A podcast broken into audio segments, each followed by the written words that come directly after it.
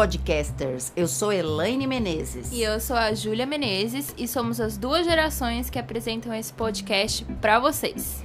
Se prepara que o babado grosso tá na área.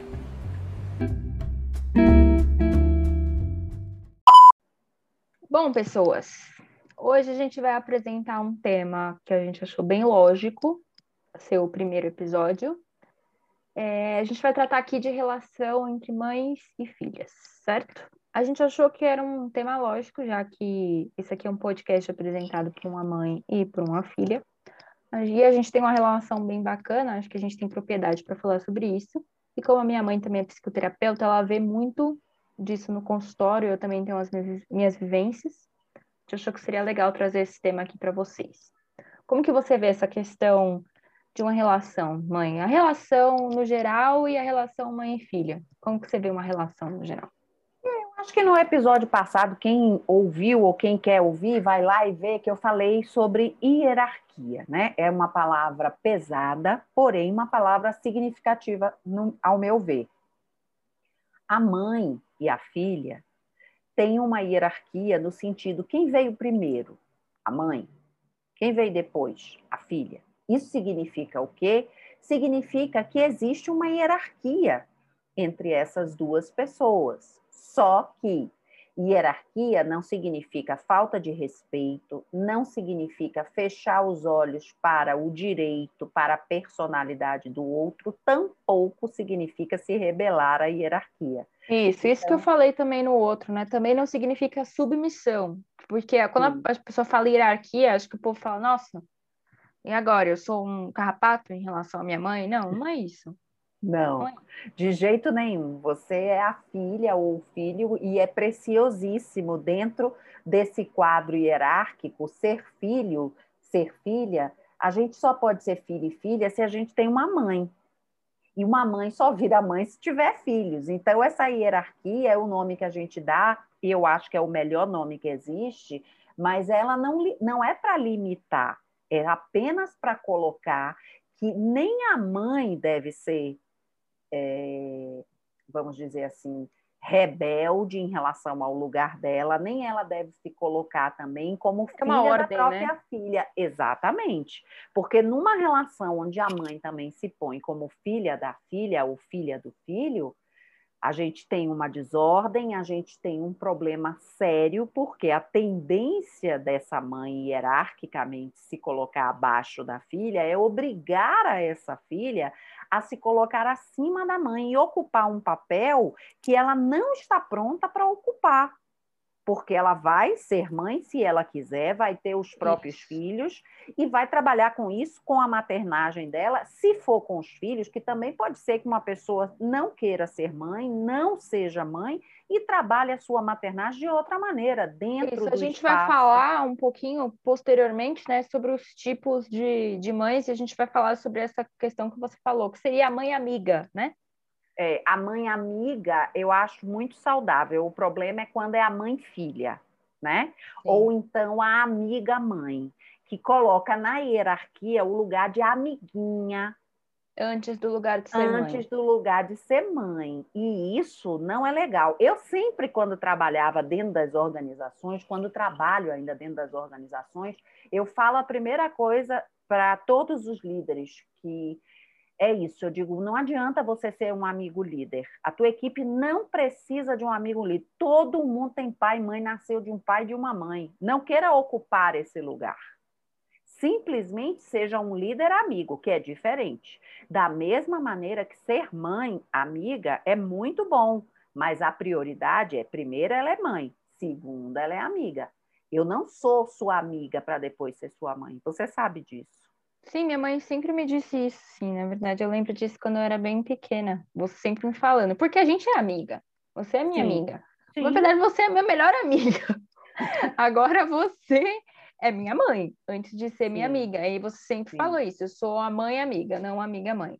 E o que a gente estava comentando, inclusive até antes de, de gravar mesmo, é que qualquer relação ela exige tempo, né? Ela exige uma manutenção. A é. relação, ela não, não nasce pronta. Quando eu nasci, minha mãe se tornou mãe. e eu já nasci como filha, né? Eu já nasci nesse lugar e ela não. Ela nasceu como filha e depois ela se tornou mãe. Então as relações, elas se constroem, elas não vêm construídas. Inclusive tem assim uma questão assim, não, porque o filho nasceu, a mãe olhou para ele e aí amou aquela criança instantaneamente. É e é mentira, gente. É, mentira. É, é, um bebê, o bebê nasceu. O bebê nasceu, é um ser vivo. A mãe tá apavorada, cara. Nasceu um negócio tamanho de uma melancia ali. Do nada, entendeu? É sério. É sério. A mãe tá apavorada. Nasceu uma melancia ali. Aí olhou, beleza, a vida daquela mulher mudou. Aí fica nessa concepção, esse negócio assim maluco, que a mulher olhou para a criança, apaixona. Gente, não é, não é. Inclusive não, porque não tem hormônio, é, não é tem pressão pós-parto, tem muita coisa envolvida. Então, essa relação de amor, de afeto, ela vai sendo construída desde o momento que o bebê nasce até o momento que a mãe morre. Assim, e acho que nem assim termina, porque a gente ainda vai. É uma conexão muito né? forte, né, Júlia? Porque quando você está maternando, quando você está gestando, quando você está gestando, você. Uma das coisas que é mais interessante é que num corpo você carrega um outro corpo são dois corações batendo no corpo, juntos no mesmo corpo. E quando você faz um trabalho de leitura da aura, que é o campo de energia que fica em torno do corpo físico, que a gente não vê né, com esses olhos, mas a gente percebe através de alguns aparelhos, através de algum estudo da própria física quântica, você encontra esse a aura dupla. Do bebê você encontra a aura da mãe e a aura do bebê ali naquele corpo. Então, é algo magnífico, mágico, é, um, é, é algo transcendental. Mas tudo isso junto com a nossa experiência dual que estamos uhum. todos encarnados num corpo físico, numa situação hormônios, interna, um corpo físico hormônios, com a fisiologia, né, com a parte fisiológica que inclui as glândulas, que inclui todas as alterações hormonais, com as questões do espaço em torno desse processo gestacional, que podem não ser as melhores, aliás, podem ser as piores, né? A gente não sabe em que circunstância, de que maneira essa mãe e essa filha, essa mãe e esse filho estão sendo vistos, tratados, acolhidos, recebidos. A própria mãe pode estar num processo de dificuldade de aceitação da própria gravidez, da própria. E inúmeros cenários, né? Inúmeros cenários. Inúmeros Saúde, cenários. tudo isso tudo. interfere tudo, a parte toda da saúde. O bebê nasce super saudável, também pode não nascer tão saudável, pode ter que ficar dentro da é, unidade é, neonatal do hospital, a dificuldade que a gente tem em, em, em, eu posso falar por mim, né? A dificuldade que a gente tem de olhar aquele bebezinho, ao mesmo tempo amar e ao mesmo tempo dizer, caramba, o que que eu faço? Porque tá gritando, tá berrando e eu não sei o que que eu posso fazer para ajudar. Acho que eu seria quero... até um tema legal, né, para a gente trazer aqui depois, trazer essa questão da, da maternidade, assim, logo depois do, do parto, né? Sim, e o pós-parto mesmo, né? É, a relação da mãe com o bebê. E também essa história de que você. Eu muitas vezes olhava para você bem pequenininha, RN, né, recém-nascida, e eu pensava, meu Deus, eu acho que ela estaria melhor se ela estivesse dentro da minha barriga. Porque ali era muito mais seguro para mim, para mim, não para você. Eu não estava pensando em você naquela hora, eu estava pensando em mim, na minha dificuldade de mãe de primeira viagem, né? Hum. Então, essa história de que nasceu, nasce a mãe, nasce o filho, claro que sim, mas nasce o amor com tudo? Gente, isso não acontece em lugar nenhum. Relação é construção, é dia a dia, é uma manutenção, né? É uma coisa super, super, super importante que a gente faz e que é dia, day by day, né? Isso, é uma construção, né? É uma uma coisa que gente, exatamente que a gente vai construindo dia após dia. E tem uma coisa muito engraçada, gente, que eu vou ter que compartilhar aqui nesse podcast. O que, que foi? Minha mãe, eu nasci com icterícia. eu parecia um gremlinzinho Não vermelho. parecia nada. E minha mãe não consegue aceitar Não esse fato. parecia, porque E você eu nasceu vejo- linda. Eu vejo as fotos e aí minha mãe fala, era o bebê mais lindo. E eu olho aquele serzinho, parecendo um feijão vermelho. Parecendo um gremlinzinho. não era nada de um feijão. Inclusive, colocava água, o gremlin virava uma fera. E aí a pessoa tá assim, entendeu? Não é a realidade, assim. Existem muitos fatores hormonais é. também, que ela não me via como gremlin.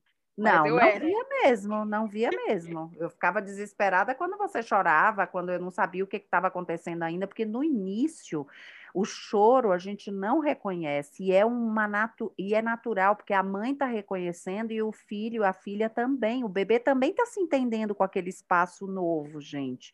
Só que depois, se você fica na presença, se você se doa e se você entende que a maternidade é alto e baixo, altos e baixos, você começa a entender até o chorinho de cólica, o chorinho de dengo, o colinho que quer colo, o chorinho quando está sujo precisa trocar. Mas isso é feito a partir do quê? A partir da convivência, do tempo, do que a gente chama de tempo aqui nesse planeta, gente. É day by day.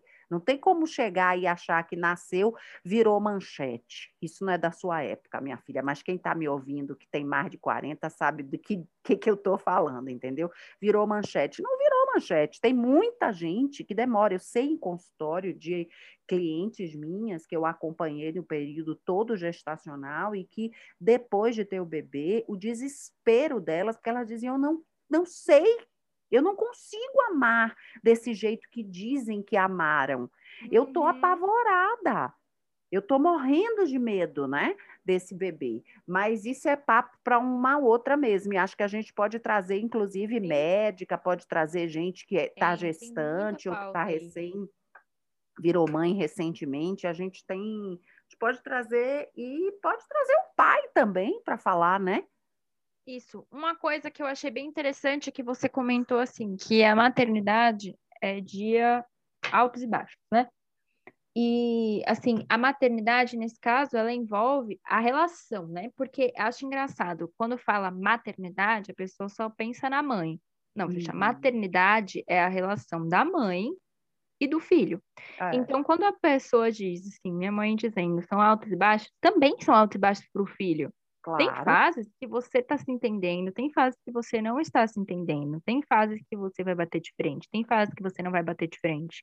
Isso, sim, tem relação com a idade, tem relação com, com o sexo, tem tudo Tem. isso, tem com os hormônios, com os porque o hormônios. filho também tem Também essas tem hormônios. hormonais, com a mãe também.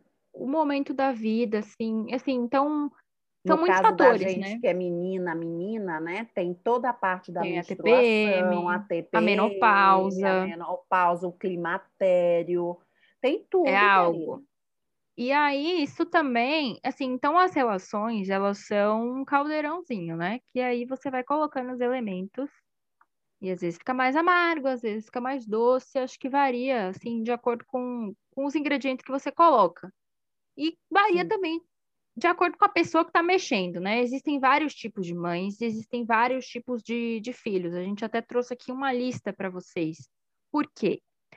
A maternidade, essa relação de mãe e filho, não é, assim, 100% tudo lindo. Inclusive porque as pessoas, a gente pensa na relação ideal, certo? A relação ideal, na verdade, é raro.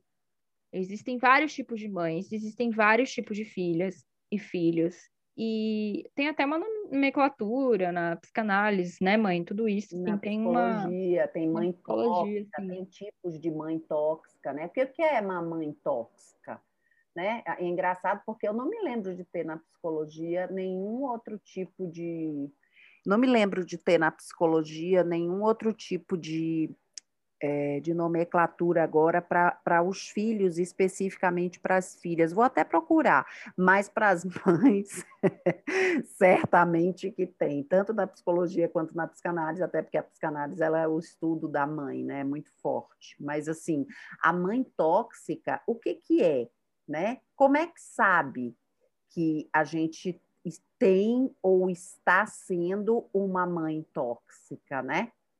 Ah, Eu acho que isso é, é, um, é importante. Gente tóxica, tóxica é a gente que não vai te ajudar, não vai ajudar o filho a crescer como pessoa.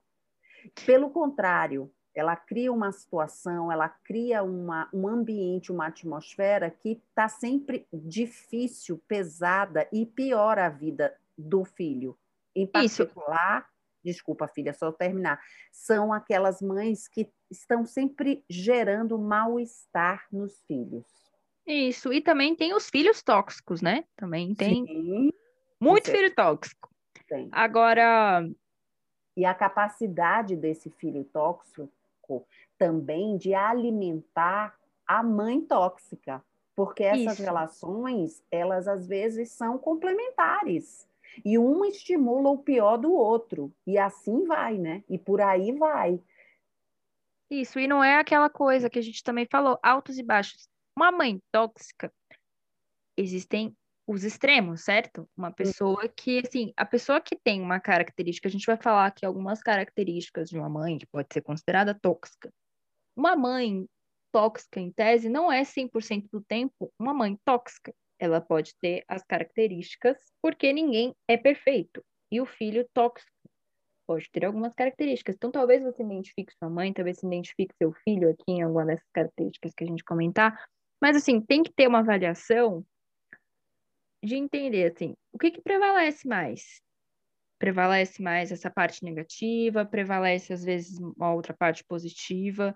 Assim, você entende o que eu estou dizendo? Não é uma coisa constante, a pessoa não, ela não é 100%... não é, não é linear, né? A gente está falando de gente, a gente está falando de comportamento, a gente está falando de relacionamento. Relacionamento é vida, mas o primeiro relacionamento que a gente tem numa boa situação é o relacionamento com os nossos pais, com a mãe e com o pai, dentro de uma Isso. boa, excelente perspectiva de situação, né? Então, eu acho que a gente pode aqui, Ju, dar uma ideia do que, que seria uma toxicidade, né? Toxicidade, tanto para o filho quanto para a mãe, é toda vez que você está, por exemplo, do lado dessa pessoa, com essa pessoa, você aumenta o nível de estresse muito. Ansiedade. Negativo. Isso. Ela, essa pessoa costuma sempre pontuar de uma maneira muito efetiva para que você se sinta mal. Então, ela, ela fala e ela aperta o botão daquilo que vai fazer você se sentir mal, né? Ela força você a mudar a sua maneira de ser. Tanto no caso da mãe quanto do filho, é assim, por exemplo, de vestir, de pensar, e essas mudanças, elas começam a destruir a identidade daquela pessoa. É óbvio que no caso, de novo, da hierarquia, uma mãe que faz isso com o filho, ela tem muito mais poder porque ela pega essa, esse filho desde pequenininho. É desde é mais pequenininho. danoso, né? Os danos é muito maiores. mais danoso. Agora, existem filhos que têm características que, numa determinada fase da vida, ou desde sempre só vão piorando, eles vão destruindo e detonando as mães. Isso existe, sim. sim. Mas é lógico que, como adulta, a mãe, ela tem uma infinita possibilidade de se proteger e de se tratar do que uma criança. A criança precisa que a mãe não seja tóxica e, se for, precisa que alguém cuide e leve essa criança para um ambiente seguro, mesmo que seja dentro de um processo terapêutico. Então, essa é a diferença da hierarquia. De novo, a questão da hierarquia. Outra coisa numa relação tóxica que é muito fácil de você identificar, é um filho ou uma mãe no lugar de filha se sentindo emocionalmente dependente e o tempo inteiro se humilha ou se sente humilhada em relação ao outro. Se sente inferior na humilhação e o outro usa isso para humilhar, né? Faz com que você se sinta inútil, isso é muito importante. Te manipula para obter o que você quer, o que o outro quer. O tempo inteiro você está sendo manipulado. E ele faz com que você se sinta culpada. O que eu ia falar é chegar nesse ponto. A culpa, a vitimização do agente tóxico, né? Exatamente. É, a pessoa, tá, ela faz, é aquela coisa que volta e meia eu, eu comento com a minha mãe, porque infelizmente eu convivo com muita gente assim, que você tá, assim, discutindo com a pessoa, e aí a pessoa começa a falar um monte de coisa que não tem sentido. E aí você começa a perguntar se você é a pessoa que é doida ou se é a pessoa que tá falando pra você é doido. Aí você já não sabe se você é o doido ou se a pessoa é o doido. Você fala, caramba, eu preciso de tratamento, é a pessoa. É, Assim, entendeu? Então, quando a pessoa se vitimiza o tempo inteiro, você começa a questionar você mesma. Isso acontece também com relacionamento abusivo e tudo mais. Sim, estamos É. falando de toxicidade, toxicidade é É. todas as relações. Aqui é só um ponto entre mãe e filho, mas na verdade, isso aqui que eu descrevi, Ju, cabe muito bem numa relação de mulher com mulher, ou de mulher com homem, ou de homem com homem, numa relação íntima de casal. Porque relacionamento abusivo, ele existe em relações. Relações, sejam elas quais forem, podem ser abusivas. Amizade, casamento, maternidade, Trabalho. trabalho, irmão, entre irmão, gente, entre entre irmão, irmão, tem muito relacionamento abusivo entre irmão, cara. Verdade, verdade. No trabalho, é realmente, assim, verdade. tem muito. Qualquer relação está sujeita a ter características abusivas e características danosas. Então, até perdi a linha aqui do Não, que eu tudo tava bem, tá falando. tudo certo, é verdade. A relação tóxica, nesse caso, ela atende tudo que a gente está dizendo aqui para todas as relações. Para todas as relações. Não Isso. é especificamente só para mãe e filha, mas a gente pode focar aqui que uma relação saudável, seja ela de mãe e filha ou não, ela vai provocar tudo menos isso que eu citei, que você falou. Ela vai naturalmente, de uma maneira geral, não é sempre, não é todo dia, mas ela faz com que você se sinta bem. Ela faz com que você se sinta valorizado, que você se sinta estimulado. Aquilo que é tóxico de- destrói.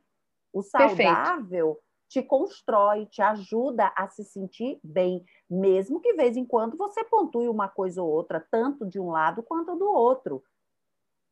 Isso não Perfeito, é você chegou num, num tópico importante, é o limite, né? Nenhuma relação é perfeita. Eu posso ser tóxica com você e você pode ser tóxica comigo. Em muitos momentos, porque a gente não é perfeita. Pontualmente. Exatamente, pontualmente. E isso não pode ser algo cotidiano. Isso Sim. não pode ultrapassar o limite de uma relação saudável. Porque é relação- as pessoas confundem um pouco isso. Eu sinto, inclusive, em muitas pautas de, de feminismo, de tudo, que assim, abuso é diferente de manifestar um comportamento negativo. O abuso, ele se dá com base na gravidade e com base na recorrência, Na correto? recorrência, na persistência e E, na, recorrência. e no- na gravidade, às vezes o cara ba- bate Sim, na sim, mulher, agride sim. fisicamente uma única vez, o que normalmente Sim. já. O spoiler, normalmente não é uma única vez, mas É. bate uma Cenas vez. do próximo capítulo. é, e pode até ser que, ok, seja uma única vez. Mas assim, o ato que ele fez extrapolou um limite.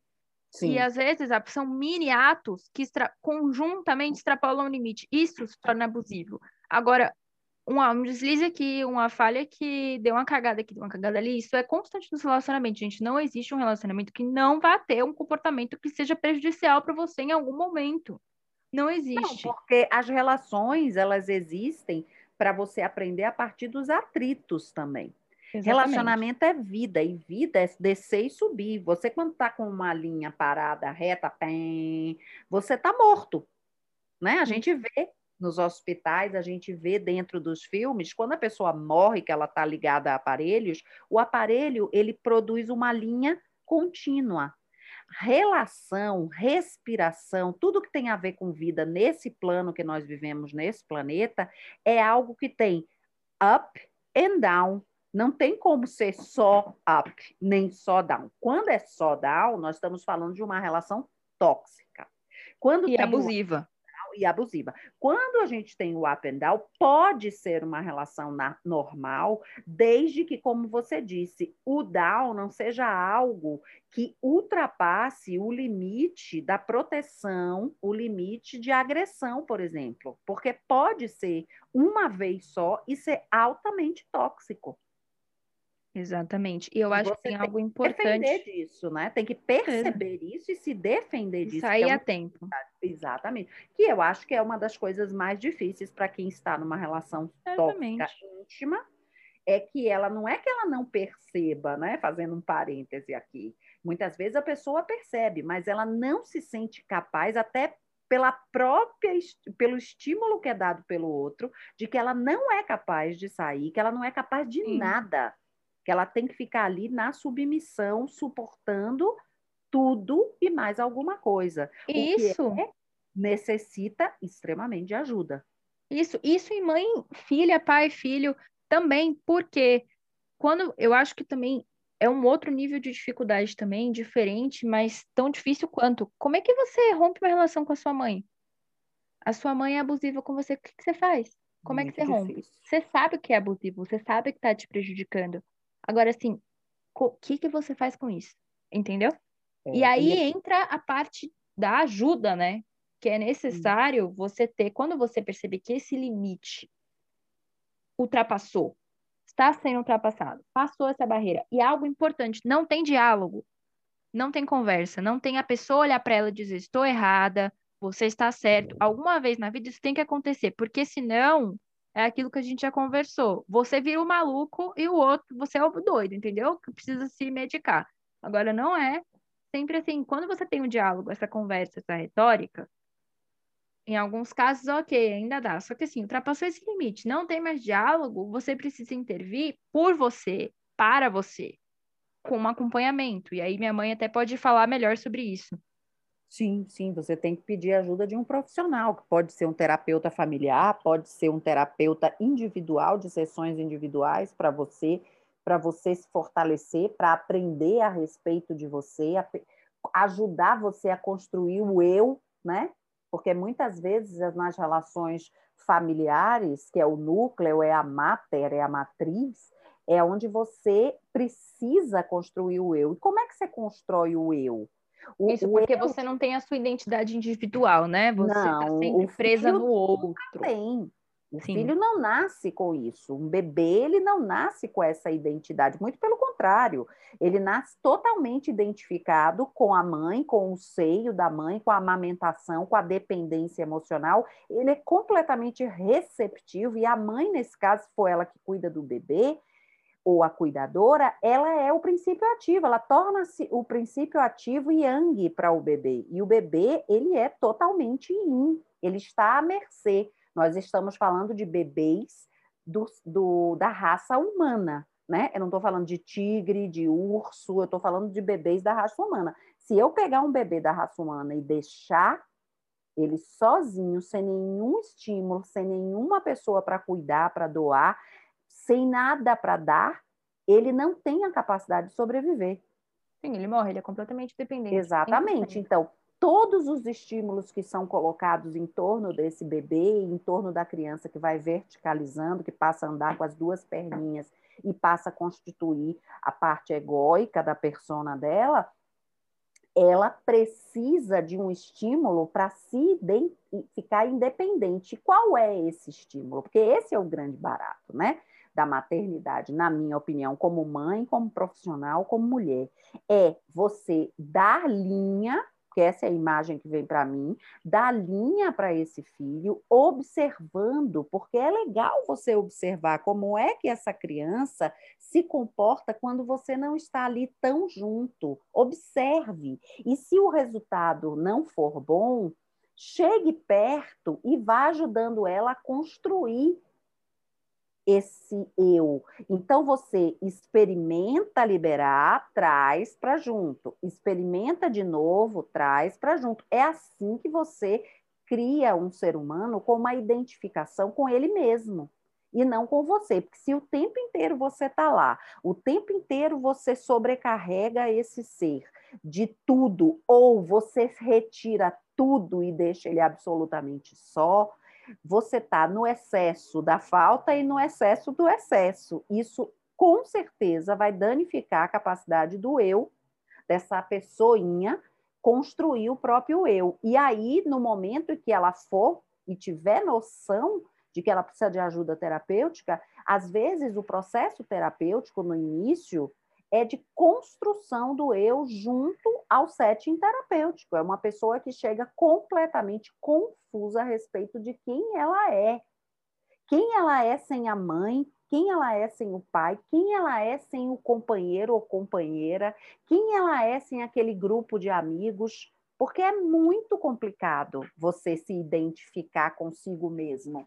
Para isso, você precisa de ajuda, e a base disso está na relação com as primeiras autoridades, que é mãe e pai. Eu gostaria só de fazer um adendo aqui. Você falou a mãe e o pai. Aqui a gente está focando na relação de mãe e filha filho. Agora, tem todo um papel do pai que não está sendo trabalhado aqui nesse, nesse episódio. Assim, a gente não está excluindo o papel do pai na formação do da prole. Ninguém está fazendo isso. Aqui esse da episódio prole, eu gostei. da prole, porque da prole. Esse é o objetivo, da prole. É, a gente está focando, na, olhando numa lupa aqui na relação mãe e prole. Mas é importante ter em consideração também que não é único, esse fator não é único. Tem a ação do pai, uma ação que pode ser benéfica e também pode ser prejudicial. Tudo que a gente falou aqui também se aplica à questão da paternidade. Existem algumas outras, é, alguns outros pontos, né? Mas também se aplica. A gente não quer excluir para dizer, não, a responsabilidade da criação do filho é não, da mãe. De jeito, de jeito nenhum. Não, e esse pai pode ser outra mãe.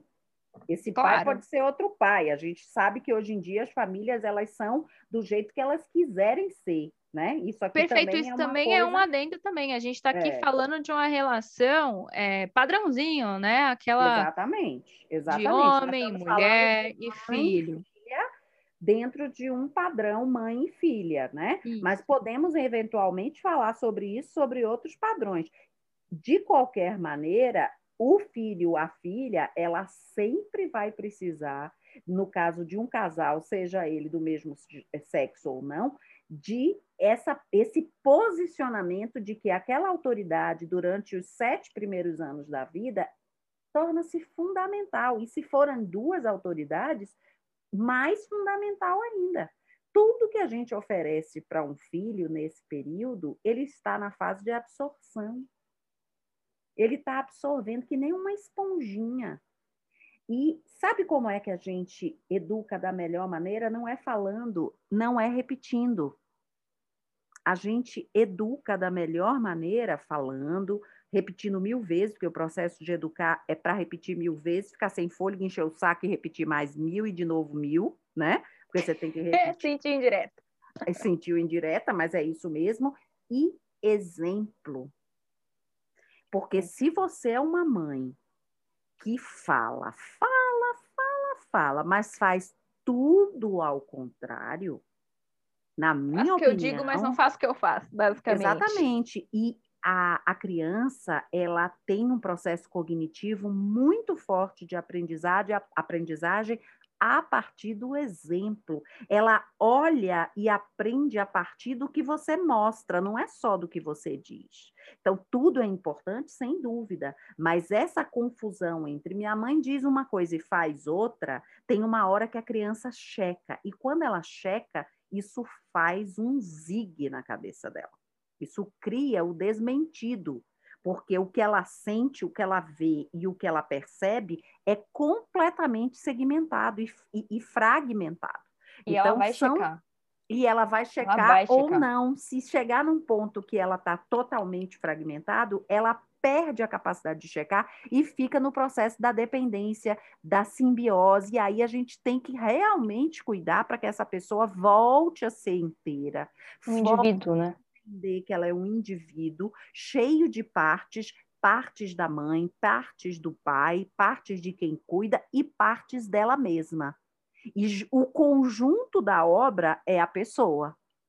Nós somos seres constituídos de muitos aspectos, inclusive dos nossos pais, dos nossos ancestrais. Eu acredito nisso. Eu tenho uma formação dentro de várias com a terapia sistêmica e também com a constelação familiar. E eu sei que a ancestralidade influencia, mas influencia, não determina.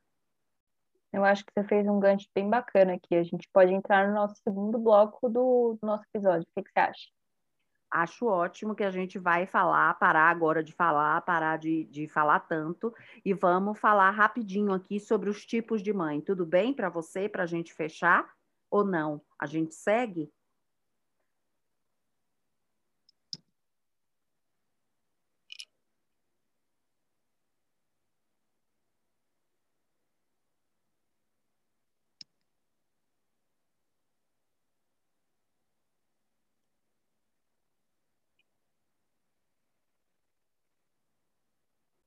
E aí, acho que é legal, então, a gente já passar para o próximo bloco. O que, que você acha, Ju? Acho que é uma boa ideia. A gente vai falar agora no próximo bloco sobre a relação, o olhar da constelação familiar sobre a relação mãe filha, mãe filho e o que que significa essa relação na visão sistêmica. Então, a minha mãe, se você assistiu o episódio de apresentação, ela trabalha com constelação familiar há muito tempo, desde 2002, né? É, desde 2002. Você nasceu em 2000? Isso. Ela tem algumas formações que eu acompanhei, tá? A formação com Bert Hellinger Smith, alemã. Isso, a formação alemã, com o que chama as primeiras formações, né? E depois a formação francesa, que eu fui fazer uns cursos lá em Samadeva, dentro da, da escola de Samadeva, em Estrasburgo, na França, que é uma, um trabalho de protocolo diferente do Hellinger, mas que tem uma pegada muito interessante que eu uso hoje em dia as, dois, as duas visões de maneira complementar. Eu fui criada com a visão sistêmica. A minha mãe, ela sempre entendeu os impactos, né, que as relações têm e o que, como que a, que a visão sistêmica vê esses impactos, essas relações e tudo mais. Então, eu sempre tive muita conexão com todos esses temas. Desde o início aqui desse episódio, na verdade, a gente falou bastante, né, sobre a questão da visão sistêmica. Parando para pensar aqui, a gente falou indiretamente sobre isso, porque é algo que realmente permeia a forma como a gente vê as relações. E eu que tive a ideia de fazer esse bloco, porque eu acho muito interessante, assim, realmente muda a vida quando você começa a entender os impactos que a relação que você tem com a sua mãe, como que ela impacta na sua vida, entendeu? E aí eu queria que você explicasse um pouco, mãe, o que, que é uma visão sistêmica, para quem não sabe. Bom, visão sistêmica já fala onde nós estamos interligados, todos e tudo, dentro de um só sistema. Então, o que eu faço aqui influencia lá, acolá e influencia em todos os lugares. É de dentro, ou seja, o que eu faço influencia para mim dentro, mas também o que eu faço, o que eu penso, o que eu sinto, o que eu coloco de energia cria e influencia fora. A gente tem, inclusive, uma ideia disso quando falamos do efeito borboleta, que é do outro lado do mundo, uma borboleta bate as asas e promove aquele leve movimento do ar, né? E do outro lado do mundo, à medida que isso vai se reverberando no sistema, pode, de uma maneira efeito borboleta, do outro lado do mundo virar um tornado. Então, aquilo que a gente começa a colocar em movimento, seja da maneira que for, aquilo tem e afeta, tem uma importância e afeta externa e internamente o mundo, o mundo interno e o mundo externo. Todos nós estamos interligados. Nada é nada. Nada é solto, né? Então, a presença da mãe na vida de um filho, de uma filha, no caso aqui o que a gente está falando, é extremamente importante. Claro que seja a mãe biológica, seja de criação, seja uma tia, seja outra pessoa que tenha representado essa mãe na vida, seja um pai, né? Não importa. Essa seja o quê? Pessoa, um pai, que é um pai mãe. Ah, bota o seu microfone um pouco mais perto, que eu acho que vai ficar mais fácil das pessoas ouvirem. Vê se está melhor agora. Melhor. Então, essa mãe oferece a primeira experiência de carinho e de sustento. E o filho vai receber a vida através dessa mãe. É claro que é através do pai, através da questão biológica do esperma, mas é na mãe que o filho é nidado. Todos nós nascemos de uma mãe, concorda? É isso que eu ia falar, todo mundo tem mãe. Todo ela pode estar ou não estar presente na sua vida, ela pode ocupar ou não ocupar esse papel de mãe, mas você tem uma mãe, Você nasceu de uma mãe, né? todos nós. Sim. Todos nós. Então, quando essa mãe libera o filho, libera no sentido de uma força, né, para que ele possa ser alguém, como a gente estava falando, individual, feliz, que tem as próprias ideias, que, que, que seja alguém separado dela, do pai, da família, dos criadores e dos cuidadores, esse filho, ele com certeza ele recebe algo maior do que a é, maior não, mas algo tão tão importante que vai além da vida, que é essa liberação. E esse filho tem nesse momento uma responsabilidade. Qual é a responsabilidade desse filho? Ele tem a responsabilidade de prosperar, de criar vida para além dele, de fluir. Como é que ele vai fazer isso? Através da conexão com quem? Quem foi a primeira conexão? Com a mãe. Então, essa mãe, quando a gente fala dentro da terapia sistêmica e especialmente da constelação familiar, que é uma perna da terapia sistêmica trazida pelo criador do Bert Hellinger, né? Que é um trabalho chamado constelação familiar, quando o filho honra essa mãe, ele honra a própria vida, ele honra a mãe que está dentro dele e, portanto, ele pode viver uma boa vida. Porque quando ele nega essa origem, essa origem que habita dentro dele também é negada. Eu estou falando filho no sentido do filho ou filha, né?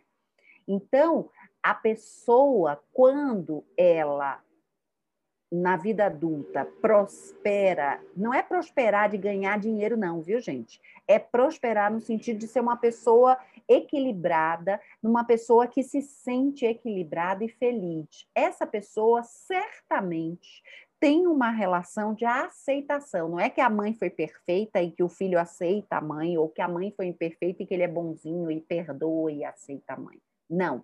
Essa pessoa que está adulta, ela pode agora olhar para a mãe, ou já fez isso, e não vai exigir que a mãe seja alguém que ela nunca foi. Ele vai aceitar de verdade o que essa mãe deu. Primeiro, a vida, que é tudo, e em seguida, tudo mais que veio como um bônus. E vai olhar para isso de uma maneira positiva e vai aceitar isso em si mesmo, em si mesma, e vai trazer isso para a sua própria fluidez e para a sua própria amorosidade consigo mesma. Então, quando você honra a sua mãe, você está se honrando. Isso não quer dizer que você tenha que ser uma pessoa alienada que vai dizer ah, minha mãe foi isso, aquilo, aquilo outro, mas mesmo assim eu honro ela. Não é isso honrar a mãe. Honrar a mãe é saber a mãe que você teve, entender que ela era uma pessoa, como você agora é adulta, que ela é uma pessoa cheia de defeitos, cheia de qualidade, que ela é uma pessoa ordinária, normal, que fez algo extraordinário, que foi gerar, cuidar, educar e, e deixar você viver. Isso é honrar a mãe, é se alegrar com a, se alegrar exatamente com aquilo que você recebeu.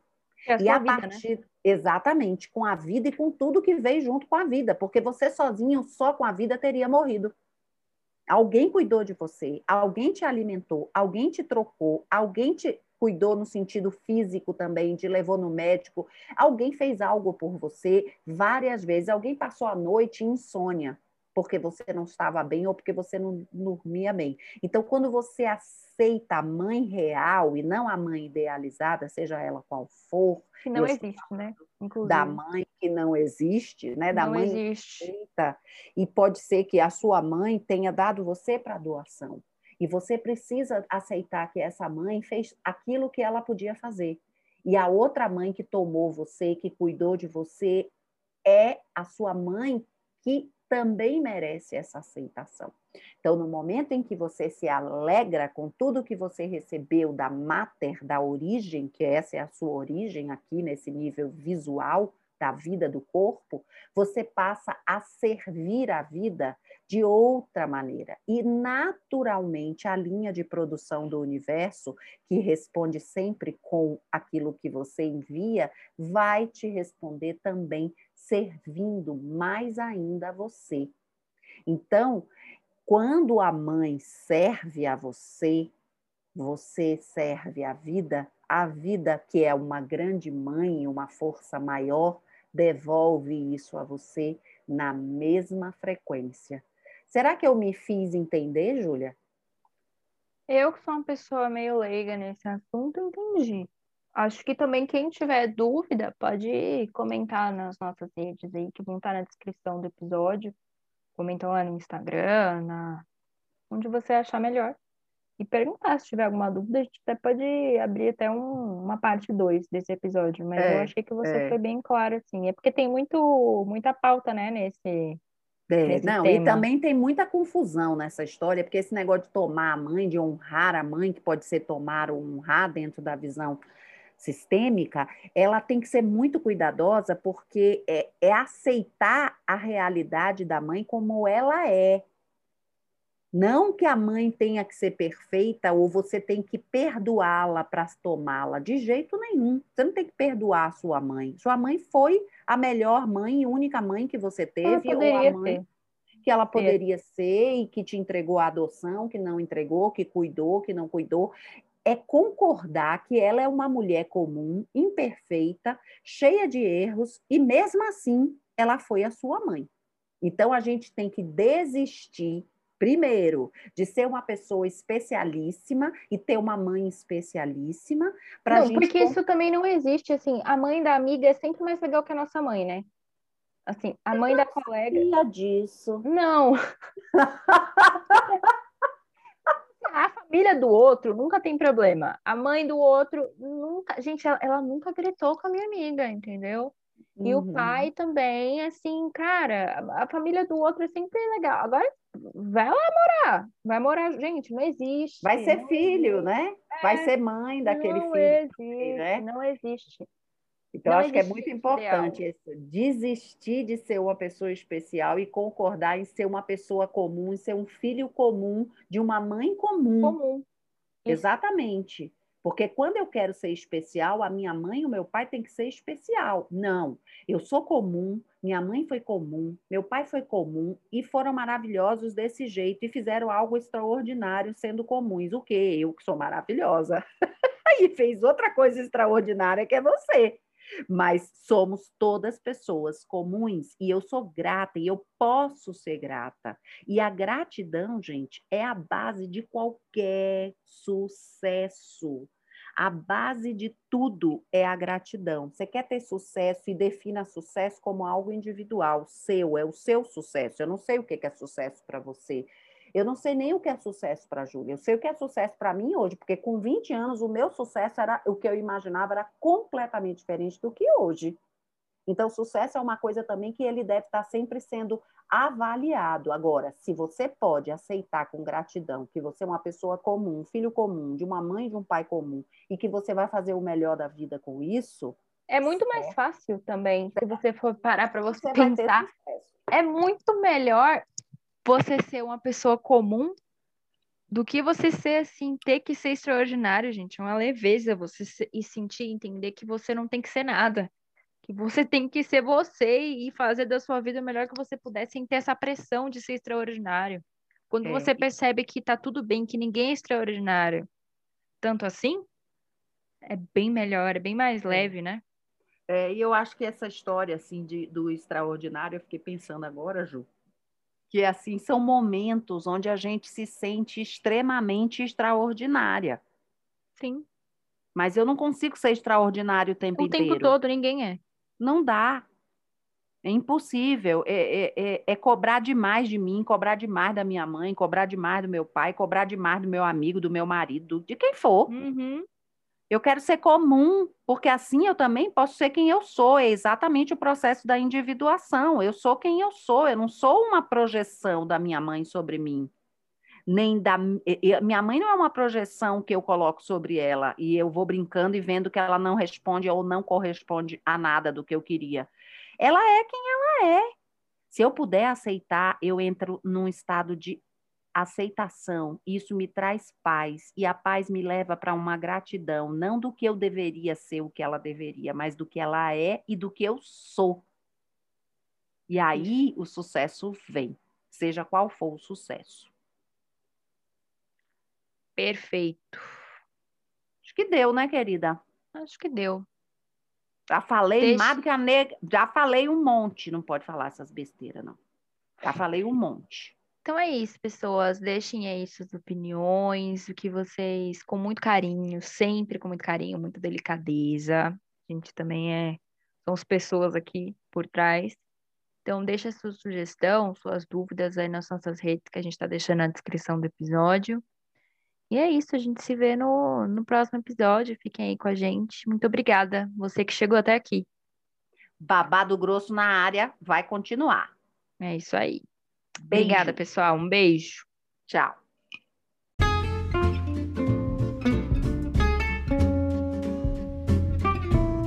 Vem com a gente que o babado grosso tá na área.